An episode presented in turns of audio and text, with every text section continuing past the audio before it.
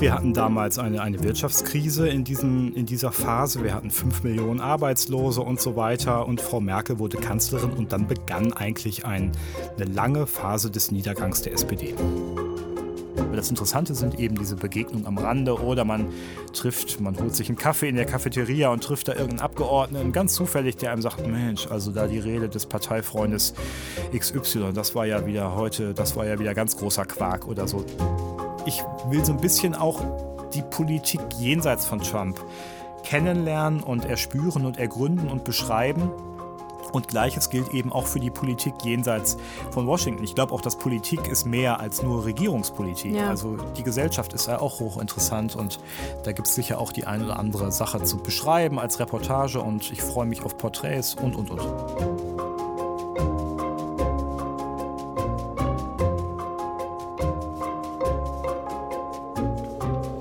Wenn wir in letzter Zeit über die SPD sprechen, dann meistens in Zusammenhang mit wenig schmeichelhaften Worten wie Krise, Desaster oder freier Fall. Zwar neigen wir Journalisten auch zu solchen Formulierungen, aber tatsächlich erlebt die Partei schon seit längerem eine ziemlich schwere Zeit. Zuletzt fuhr sie bei der Bayernwahl vergangene Woche ihr schlechtestes Ergebnis bei einer Landtagswahl ein. Mein Kollege Daniel Friedrich Sturm ist heute zu Gast im Welt Insider Podcast und er ist jemand, der diese Partei schon seit langem als Journalist begleitet und sie sozusagen von innen kennt. Ähm, er hat mehrere Bücher über sie geschrieben und von ihm stammt eine sehr berühmte Frage, die Martin Schulz letztes Jahr gehörig in die Bredouille gebracht hat. Daniel, schön, dass du heute da bist. Ja, ich freue mich auch. Hallo Carla. Vielleicht können wir ja so ein bisschen mal ausholen, ähm, um den Hörern auch so ein bisschen zu zeigen, was äh, wie lange du diese Partei schon begleitest. Ähm, als du anfingst als SPD-Reporter sozusagen, was war das für eine Zeit? Also das war eine ganz andere Zeit. Wir hatten damals eine, eine Wirtschaftskrise in, diesen, in dieser Phase. Wir hatten fünf Millionen Arbeitslose und so weiter. Und irgendwann ging dann die große Landtagswahl in Nordrhein-Westfalen für die SPD verloren 2005. Und dann kam es zu diesen Neuwahlen und damit auch zum Ende von Gerhard Schröder als Kanzler und Frau Merkel wurde Kanzlerin und dann begann eigentlich ein, eine lange Phase des Niedergangs der SPD. War dir damals klar, dass du die SPD, also dass du das Kanzleramt als SPD-Reporter ziemlich lange Zeit nicht von innen sehen würdest? nee, das konnte ich ja nicht ahnen und ähm, ich glaube, die wenigsten politischen Beobachter hätten viel Geld darauf gewettet, dass Frau Merkel jetzt schon 13 Jahre Kanzlerin ist ist. Äh, sie ist ja auch massiv unterschätzt worden, übrigens auch von unserer eigenen Zunft. Äh, was haben wir sie alle belächelt damals? Und dann hieß es immer, die kann doch gar nicht an die Spitze kommen. Die kommt aus einem ganz kleinen Landesverband Mecklenburg-Vorpommern und so weiter. Aber Politik ist eben nicht immer nur rational und manchmal gibt es auch Zufälligkeiten und irgendwelche Ereignisse, wie es dann eben so kommt. Und ähm, ja, und so haben wir jetzt Frau Merkel schon so lange als Kanzlerin und die SPD hat schon lange nicht mehr den Kanzler gestellt. Und sie hat seither drei Kanzlerkandidaten verschlissen, nur zur Erinnerung. Ähm, mhm. Steinmeier, Steinbrück und Schulz. Du hast 2008 ein Buch geschrieben, das heißt Wohin geht die SPD? Wie hast du die Frage damals beantwortet und wie würdest du sie heute beantworten? Damals war die SPD auch in einer großen Koalition. Das war die erste große Koalition ähm, unter Angela Merkel von 2005 bis 2009. Und damals gab es den unbändigen Wunsch der SPD, dass sie mal wieder das Kanzleramt ähm, äh, stellt und den Kanzler stellt. Und äh, 2009 war Frank-Walter Steinmeier ähm, Kanzlerkandidat. Steinmeier war Außenminister. Der war sehr, sehr beliebt zu der Zeit. Der hatte Zustimmungswerte von, ich glaube, über 70 Prozent. Und auch viele CDU-Wähler haben gesagt, der Steinmeier, das ist ein richtig guter Mann. Und viele in der SPD haben gehofft, dass der Steinmeier, der ja schon Kanzleramtsminister unter Gerhard Schröder war, jetzt als Kanzler da einzieht in diese Machtzentrale und Angela Merkel nach nur vier Jahren im Amt vertreiben würde. Wie genau das zustande kommen könnte, da wurde damals gesagt, ah, vielleicht macht er so eine Ampelkoalition mhm. zusammen mit der FDP und den Grünen. Jetzt wissen wir alle, im, im Jahre 2009, das kam alles ganz anders. Steinmeier war zwar hoch beliebt als Außenminister, hat dann aber ein ganz miserables Ergebnis eingefahren, nämlich 23 Prozent. Und das führte dazu, dass die SPD in der Opposition sogar landete. Und dann kam eine Regierung, die nannte sich Schwarz-Gelb, die haben viele schon vergessen. Damals, äh, das war die Zeit von Angela Merkel und ihrem Vizekanzler und Außenminister Guido Westerwelle. Äh, Nochmal zu, also zurück zu dieser Frage, wohin geht die SPD? Hast du damals, als du an diesem Buch gearbeitet hast, irgendwas von dem, was so die, mit der Partei passiert ist in den letzten zehn Jahren, ähm, irgendwie voraussehen können? Nee, ehrlich gesagt äh, wäre das vermessen zu sagen, ich wusste, dass das so und so passiert. Mhm. Äh, ganz in der, in der Endredaktion des Buches kam plötzlich die Finanzkrise. Stimmt. Und ja. die musste ich dann da noch irgendwie reinfriemeln und das gelang auch, aber die hat natürlich nochmal die politische Landschaft nochmal so richtig umgewälzt. Und ich muss ganz ehrlich sagen, die Folgen dieser Finanzkrise habe ich gar nicht äh, so richtig äh, absehen können. Wir hatten ja dann auch eine richtig tiefe Rezession und so weiter. Und es gab ein, ich glaube, es gab ein sogenanntes sogenanntes Minuswachstum von 6 Prozent. Und damals hat dann die Große Koalition da so ein Kurzarbeitergeld aufgelegt und äh, die Abwrackprämie für mhm. Autos, damit die Autoindustrie angekurbelt wird und so. Also solche Sachen, das ist jetzt zehn Jahre her. Aber das hatte alles Folgewirkungen, die ich damals ganz ehrlich nicht absehen konnte. Ähm, spulen wir mal vor in die Gegenwart. Wir haben jetzt so im Schnelldurchlauf so ein bisschen die letzten 20 Jahre SWD äh, einmal kurz abgehandelt. Ähm, so, wir haben ein Jahr nach der Bundestagswahl. Es äh, sind wichtige Landtagswahlen ähm, dieses und, und nächstes Jahr. Ähm, und die geht's? Europawahl. Genau, die Europawahl, ganz, ganz wichtig. Und ähm, ja, wie wie siehst du das gerade? Ähm, wie geht es der SPD und kommt sie jemals aus dem, was man ihr jetzt so an den Leib schreibt, der großen Krise wieder heraus?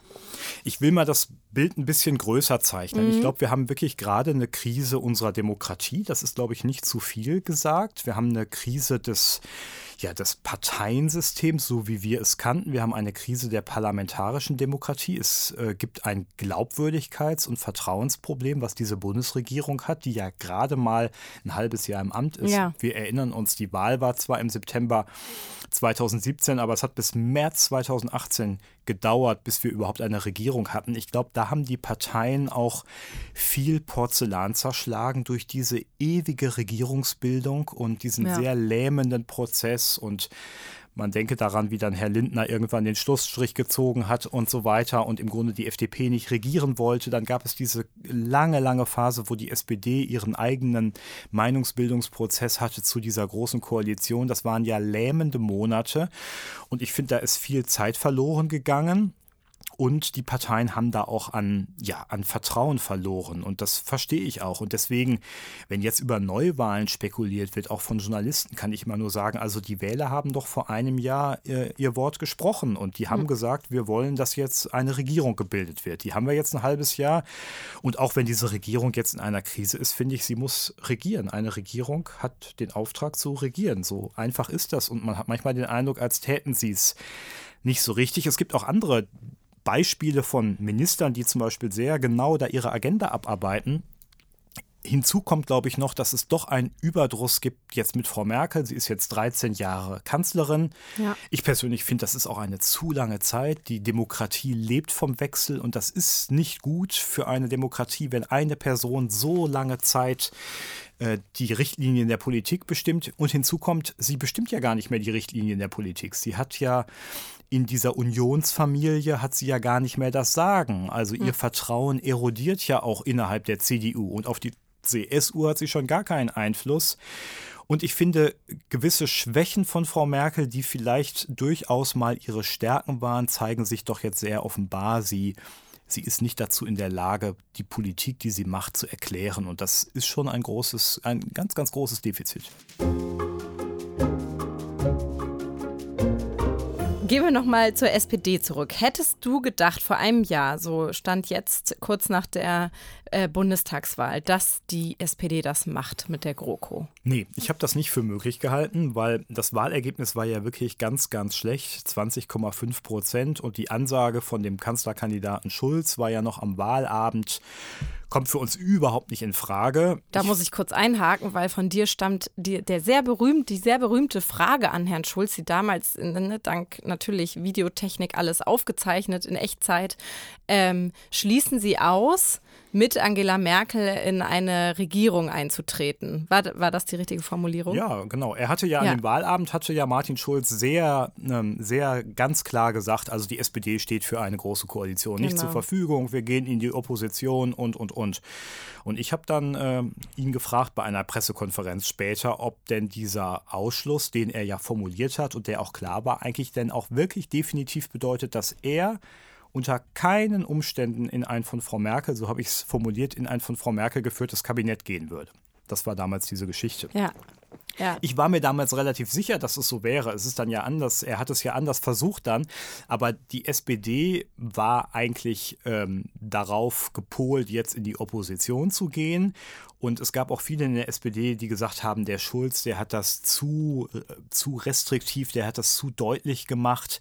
Äh, die Sache an sich ist äh, richtig. Wir müssen jetzt in die Opposition. Da soll jetzt mal Jamaika regieren, also Union, ja. FDP und Grüne. Ähm, aber ähm, er hat das ein bisschen zu ähm, apodiktisch ähm, ausgedrückt. Mhm. Ähm, das war so das, was ich von sehr vielen Leuten hörte, übrigens auch von solchen Leuten, die jetzt Regierungsämter haben. also du hättest es nicht vor Möglichkeiten, dass sie es tatsächlich machen. Ja. Nee, aber man soll mhm. eben in der Politik nie was ausschließen und ähm, wir brauchen, wir alle brauchen, auch wir Journalisten brauchen manchmal noch ein bisschen mehr Fantasie äh, und deswegen bin ich jetzt immer skeptisch, wenn Leute sagen, sowohl jetzt im Freundeskreis oder auch wenn, wenn Journalistenkollegen sagen, also das wird jetzt, das wird doch so und so kommen. Vorsicht, mhm. man hat schon, man hat schon so viel Pferde kotzen sehen. und jetzt mal so in die Zukunft äh, gespult, glaubst du, dass die GroKos bis zum Ende durchhält? Nee, ich habe den Eindruck, dass das, ähm, dass das nicht funktionieren wird. Aber auch da, Vorsicht, ja, vielleicht ja. werden wir eines Besseren belehrt.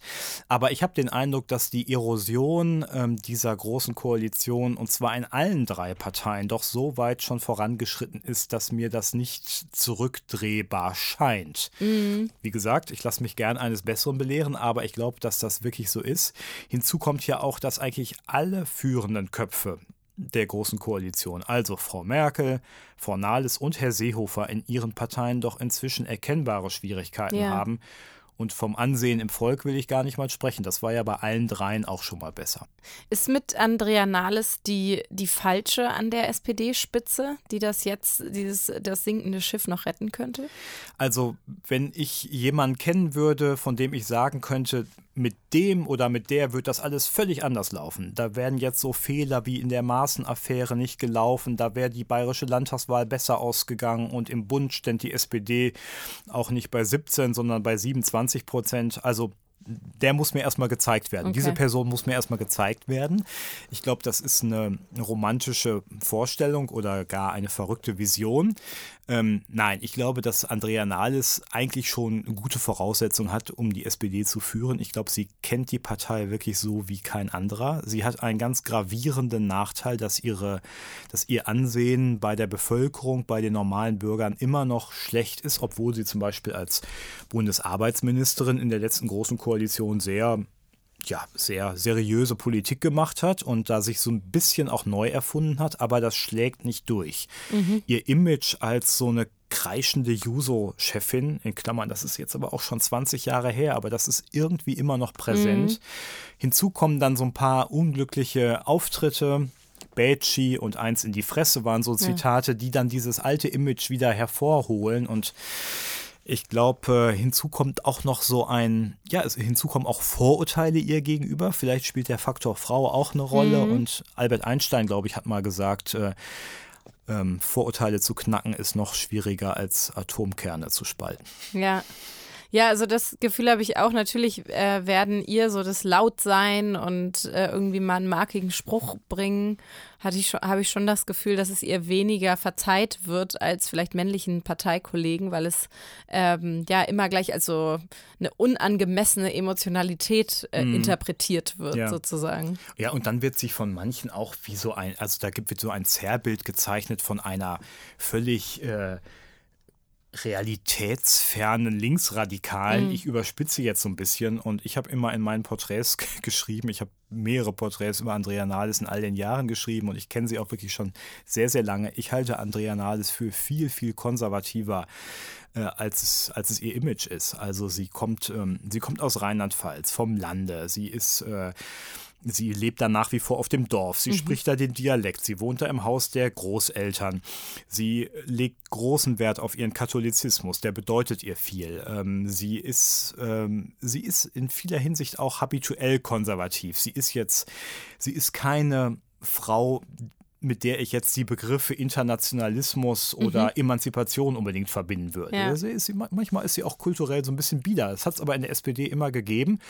Und ähm, ich glaube, wenn Menschen mit ihr mal irgendwie am Abendbrottisch säßen und mit ihr einfach mal zwei Stunden reden würden, würden die alle sagen, oh, wunderbar und die ist ja so unkompliziert und so. So habe ich es oft erlebt. Ähm, aber sobald irgendwie eine Kamera an ist oder so, habe ich auch den Eindruck, dass Andrea Nahles irgendwie eine andere ist, als wenn sie, wenn man sie so in der Realität erlebt. Ja, Interessant. Vielleicht bleiben wir da noch mal bei. Ähm, du hast ja gerade gesagt, du kennst sie schon lange. Ähm, wie, wie, wie funktioniert das eigentlich, in so eine Partei äh, einzudringen als Journalist? Weil du hast ja eigentlich immer den Konflikt, dass du äh, darauf angewiesen bist, dass die dir was erzählen.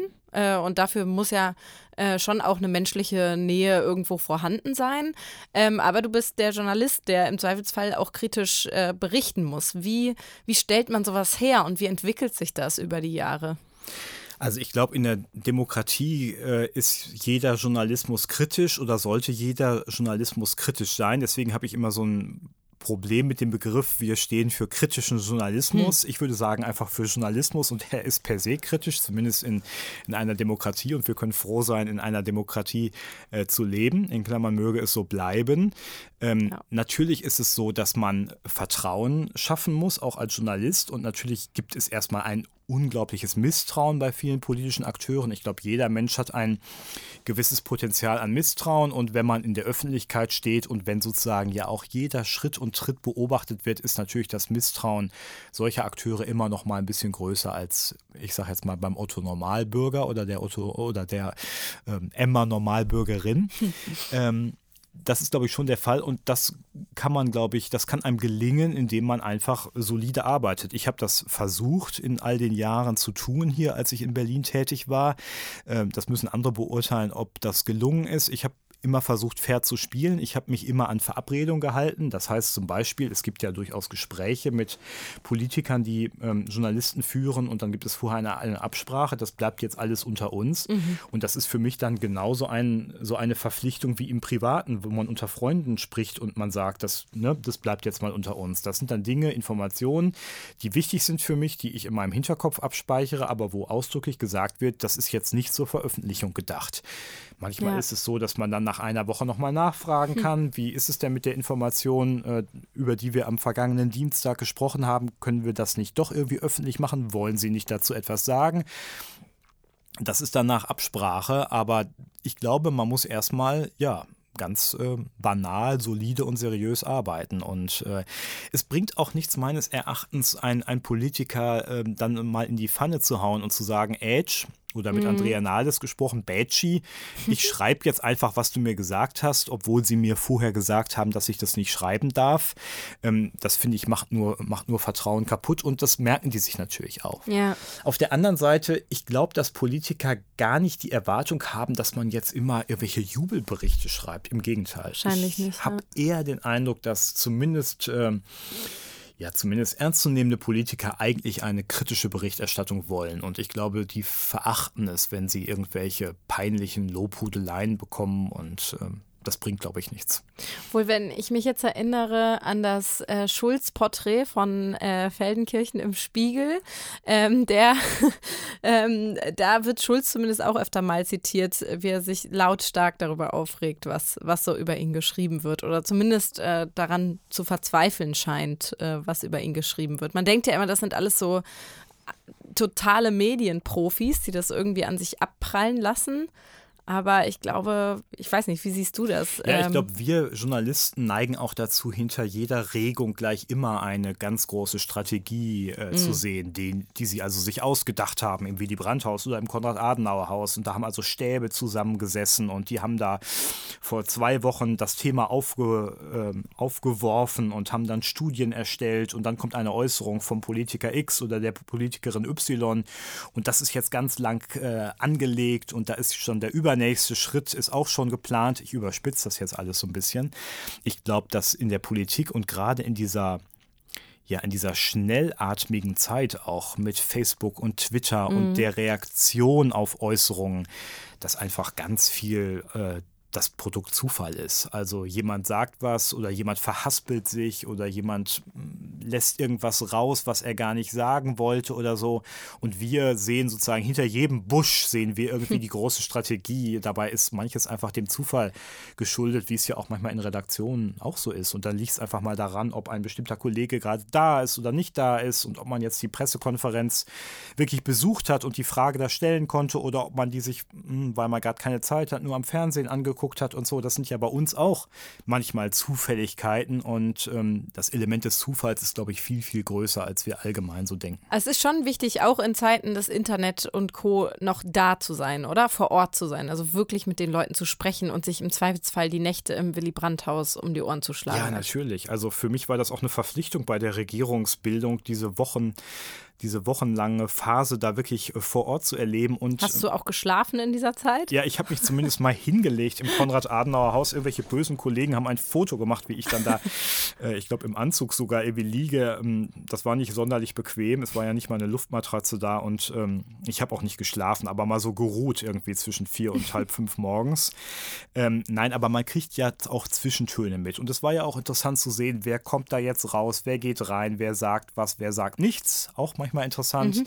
Wer lässt nichts erkennen? Man muss auf das Minenspiel achten, was ich ohnehin bei Pressekonferenzen eigentlich fast mit am interessantesten finde oder auch bei Parteitagen, während dann also die großen Reden sind. Wie ist das Minenspiel der anderen mhm. auf der Parteitagsbühne? Wie blicken die, wie blicken die Delegierten und nicht immer nur darauf zu achten, wie viele Minuten gibt es Applaus, denn dieser Applaus ist ja für uns Medien gemacht, damit man sagen kann, hier, Frau Merkel hat geredet und es gab wieder siebeneinhalb Minuten Ovation. Das sind ja alles, das sind ja alles künstliche Produkte. Das, mhm. ich finde die, ähm, die Körpersprache ist schon sehr, sehr interessant manchmal und ich, mein Mantra ist immer rausgehen. Rausgehen, mit den Menschen sprechen, mit Abgeordneten sprechen, mit Mitarbeitern von Ministerien, von Fraktionen sprechen, sich ein Bild machen, auch eine Fähigkeit entwickeln, Zwischentöne wahrzunehmen auch wahrzunehmen, was einem nicht gesagt wird, nicht mhm. nur das Gesagte wahrnehmen.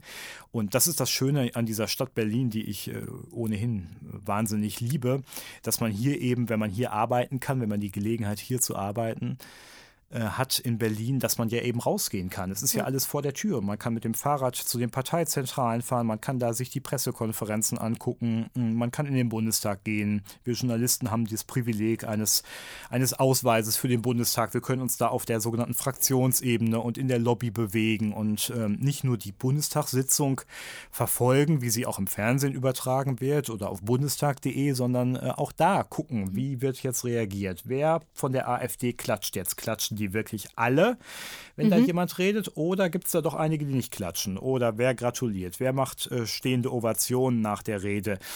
Äh, wer geht, wer kommt auf der Regierungsbank? Das ist hier Ein manchmal großes Theater. Ja, das ist klar. Das ist also, wir sagen immer, das, das große Parlamentskino, sagen wir immer, wenn gerade mal wieder eine Haushaltsdebatte mhm. ist oder eine wichtige Debatte. Und das ist interessant, äh, das mitzuverfolgen. Und äh, es geht da nicht nur darum, Minister A sagt und der Oppositionsführer B antwortet. Das ist, ähm, das ist sozusagen das Schwarzbrot. Aber das Interessante sind eben diese Begegnungen am Rande oder man trifft, man holt sich einen Kaffee in der Cafeteria und trifft da irgendeinen Abgeordneten, ganz zufällig, der einem sagt, Mensch, also da die Rede des Parteifreundes XY, das war ja wieder heute, das war ja wieder ganz großer Quark oder so. Das ist doch viel, viel mhm. interessanter als sozusagen das Offizielle. Und das ist, glaube ich, auch unsere Aufgabe als, als Reporter. Also nicht nur am Telefon sitzen und irgendwelche Pressestellen anrufen. Das ist ehrlich gesagt, das ist banal. Das muss mhm. man auch machen. Äh, und man muss sich auch mal im, im Bundestag eine Sitzung guckt man sich auch mal im Fernsehen an, habe ich auch schon oft gemacht. Aber die eigentliche Disziplin für einen Reporter ist eigentlich rauszugehen und immer Leute sprechen und sich morgens um acht im Einstein auf einen Kaffee treffen und äh, mal hören, was so Sache ist gerade. Aus deiner Liebeserklärung für Berlin habe ich ein bisschen Abschiedsschmerz herausgehört, weil Definitiv. Ähm, Du bist, du erlebst hier gerade deine letzten Tage in Berlin, bevor du in die USA ziehst. Äh, Gott sei Dank bleibst du der Welt treu, aber von der SPD nimmst du erstmal einige Zeit Abschied und gehst nach Washington.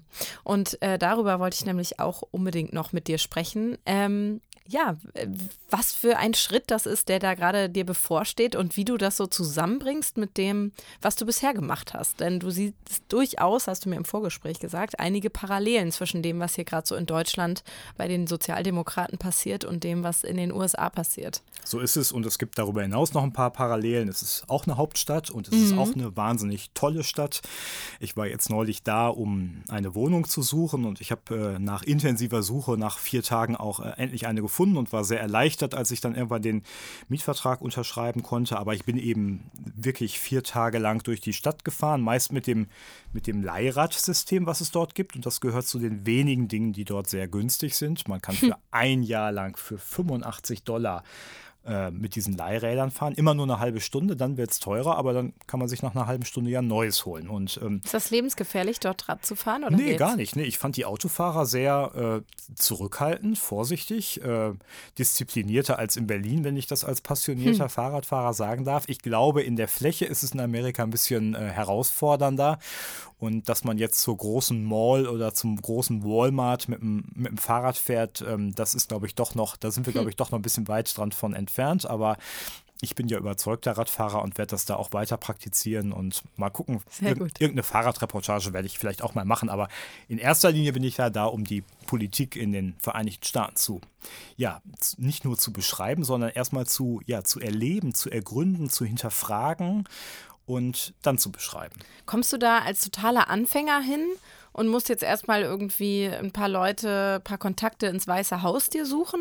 Oder wie funktioniert das? Also kommst du da hin und bist erstmal ein unbeschriebenes Blatt? Also ich fange eigentlich bei Null an, ehrlich gesagt. Ich habe im Studium zwar das Regierungssystem der Vereinigten Staaten, das mussten wir richtig lernen damals, aber das ist jetzt erstens schon eine Weile her. Und über die Befugnisse des Präsidenten ist auch noch was hängen geblieben. Hm. Ähm, aber ich habe keine Telefonnummern von Leuten im Weißen Haus. Äh, und was ich von Kollegen, sowohl von eigenen Kollegen höre, aber auch von Kollegen von anderen Medien, die gerade da sind oder die mal da waren. Ich habe ja jetzt mit vielen Kolleginnen und Kollegen gesprochen, die sagen, es ist natürlich viel, viel schwieriger für einen Auslandskorrespondenten an, sagen wir mal, an einen Abgeordneten. Ich will gar nicht von Ministern sprechen, heranzutreten als das jetzt hier für mich in Berlin war. Mhm. Das gehörte zu meinem, täglich, zu meinem täglichen Brot. Ich habe, glaube ich, jeden Tag mit Abgeordneten gesprochen oder telefoniert, ähm, fast jeden Tag. Das wird mir da sicher nicht gelingen, weil natürlich jede, ich sag mal, jede Lokalzeitung aus Oklahoma für die Abgeordneten dort viel interessanter ist, das sind die Wähler im Zweifelsfalle oder die potenziellen Wähler und äh, Deutschland ist weit weg und mhm. äh, die Welt kennt man vielleicht auch gar nicht. Ähm, ich will das natürlich trotzdem versuchen. Also die Ambition ist da, irgendwann auch mal mit Abgeordneten und mit den auch sehr wichtigen Mitarbeitern im Kongress zu sprechen und vielleicht gelingt ja irgendwann auch mal ein Interview mit einem Minister, aber das ist jetzt nicht das, was ich in den ersten 14 Tagen vorhabe. Ich muss mir da jetzt ein richtig ein Netzwerk aufbauen mhm. und das will ich jetzt machen. Und ich habe äh, während der Wohnungsreise habe ich schon ein paar interessante Menschen getroffen, Amerikaner und Deutsche, und da bin ich mal angefangen, das Netz zu knüpfen und das wird jetzt meine Aufgabe sein. Und wahrscheinlich wird es auch eine Aufgabe sein, die ich in diesen drei Jahren, die ich jetzt da sein werde, wahrscheinlich jeden Tag mache. Ich glaube nicht, dass ich eines Tages sage, so, jetzt, jetzt ist das Netzwerk ist jetzt fertig. Das war ja. bei mir in Berlin auch nie fertig. Ich habe eigentlich immer weiter neue Leute getroffen und weiter Visitenkarten gesammelt. Ja. das ist das Schöne in Amerika, die werden, glaube ich, schneller rausgegeben als in Deutschland. Das sind, ist dann so ein bisschen das Klischee, was aber bestimmt auch äh, seine Wahrheit in sich trägt, dass die Amerikaner kontaktfreudiger sind und mitteilungsfreudiger als die Deutschen vielleicht. Das habe ich auch immer so gehört. Auf der anderen Seite nehme ich auch äh, wahr, dass viele sagen, du musst dann aber auch dranbleiben mhm. und man muss, sich, äh, man muss sich wieder ins Gedächtnis rufen und so. Ähm, ich habe hier einige politische Kontakte gehabt über Jahre, über zehn Jahre, die waren einfach gewachsen und das hat einfach funktioniert. Das werde ich in dieser Tiefe wahrscheinlich in den drei Jahren, wird mir das gar nicht gelingen, wie auch. Ähm, nee, ich glaube, man muss das systematisch ähm, betreiben, diese Kontaktpflege. Das ist auch richtig Arbeit, das kostet richtig Zeit und ja, ich freue mich aber wahnsinnig darauf, äh, mir ein völlig neues Gebiet zu erschließen, was ich eben bisher im wahrsten Sinne des Wortes eigentlich nur als Mediennutzer wahrgenommen mhm. habe und äh, mich mit ganz neuen Themen vertraut zu machen, herein, hineinzuknien, ja, richtig Themen aufzusaugen, zu inhalieren und ja, was Neues kennenzulernen. Es ist ja immer gut, wenn man im Beruf auch ähm, wieder was Neues kennenlernt. Und äh, ich will gar nicht äh, müde sein, sondern ich habe richtig Lust darauf jetzt und äh, bin sehr, sehr neugierig und gespannt und äh, natürlich auch ein bisschen nervös. Ja, du hast gesagt, du hast äh, großes Interesse daran, auch mal so die abseitigen Orte zu zu äh, besuchen. Also ich, ich lese sowas ja sehr gerne, wenn äh, Reporter oder Journalisten äh, in irgendeinen Ort fahren, den man so nicht kennt und sich da mal so umhören. Also ich lese das gerne in, in, äh, aus Deutschland, aber ich lese es auch gerne aus den USA und dort gibt es dann eben in der Fläche einfach so unfassbar viele Orte des potenziellen Geschehens. Genau. Ähm, was, hast du da irgendein bestimmtes Ziel? Nee, habe ich jetzt noch nicht, aber ich würde wirklich gerne mal in diese vielen Staaten gehen, von denen eben relativ wenig so zu hören ist und die ja die Mehrheit ausmachen. Also die USA äh, sind ja so wenig ähm, geprägt oder die USA werden ja so wenig von Washington oder New York repräsentiert, wie Deutschland durch Berlin repräsentiert wird. Also da ist ja, sind ja auch wirklich sehr viele Staaten, die wir zwar mit Namen kennen, aber die zum Teil eine riesige Fläche haben und ganz dünn besiedelt sind. Und das sind ja auch alles hochpolitische Fragen.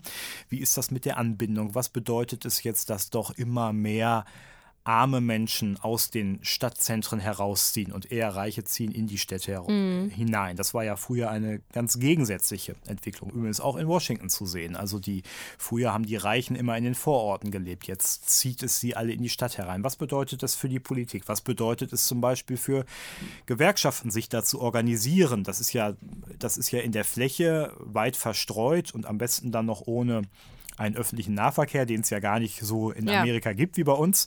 Äh, das sind alles hochpolitische Fragen und ich möchte eigentlich auch die amerikanische Politik ein bisschen weiter fassen als nur der Blick auf Donald Trump. Ja, mhm. also Donald Trump ist der Präsident und der Präsident der USA hat viel, viel mehr Vollmachten als der deutsche Kanzler. Und wahrscheinlich ist er wirklich auch der mächtigste Mann der Welt und ich will ihn gar nicht ignorieren. Das kann man gar nicht, aber ich will so ein bisschen auch die Politik jenseits von Trump kennenlernen und erspüren und ergründen und beschreiben. Und gleiches gilt eben auch für die Politik jenseits von Washington. Ich glaube auch, dass Politik ist mehr als nur Regierungspolitik. Ja. Also die Gesellschaft ist ja auch hochinteressant und da gibt es sicher auch die ein oder andere Sache zu beschreiben als Reportage und ich freue mich auf Porträts und, und, und. Du könntest es verbinden. Du könntest deine Leidenschaft fürs Fahrradfahren mit einer großen Radtour durchs Land, äh, wo du über die politische Stimmung in den noch so hinterletzten Käffern schreibst. Ja, finde ich. Ein ne Buch. Das wäre doch ein tolles Buch. Finde ich eine sehr gute Idee, aber jetzt wird erstmal kein Buch geschrieben, sondern für Welt.de und für die Welt und die Welt am Sonntag und gern auch wieder ein Podcast, wenn du magst, im halben oder dreiviertel Jahr oder sehr in einem gerne. Jahr. Äh, das ist jetzt erstmal meine Hauptaufgabe. Das mit dem Fahrrad, da haben mich schon Kollegen von anderen Medien darauf angesprochen gesprochen, ob wir mal gemeinsam von Washington nach Boston fahren oder von Boston nach Washington. Cool. Irgendwann sicher mal, aber das steht jetzt erstmal Oder so von Washington nach San Diego, um so den kompletten Durchschnitt ah, du willst haben. mich richtig äh, schwitzen sehen. ja, ich, nicht, dass unser Chefredakteur jetzt ähm, äh, Schweißausbrüche kriegt, weil er denkt, das muss er jetzt irgendwie bezahlen, dass du zwei Jahre lang mit dem Fahrrad durchs Land fährst. Na gut. Aber ähm, ja, ich rufe dich gerne in einem halben Jahr nochmal an ja. und äh, bin gespannt, was du bis dahin dir so zusammengesammelt hast. Ähm, vielen, vielen Dank für deine Einblicke. Ich danke dir. Und ich wünsche dir ganz viel Spaß und Erfolg und Glück in Amerika. Ganz vielen Dank. Hat Spaß gemacht. Danke. Das war eine weitere Folge von Welt Insider. Mein Name ist Carla Baum. Wenn Sie an dem weiteren Podcast-Angebot von Welt interessiert sind, dann schauen Sie mal vorbei auf welt.de/slash podcasts.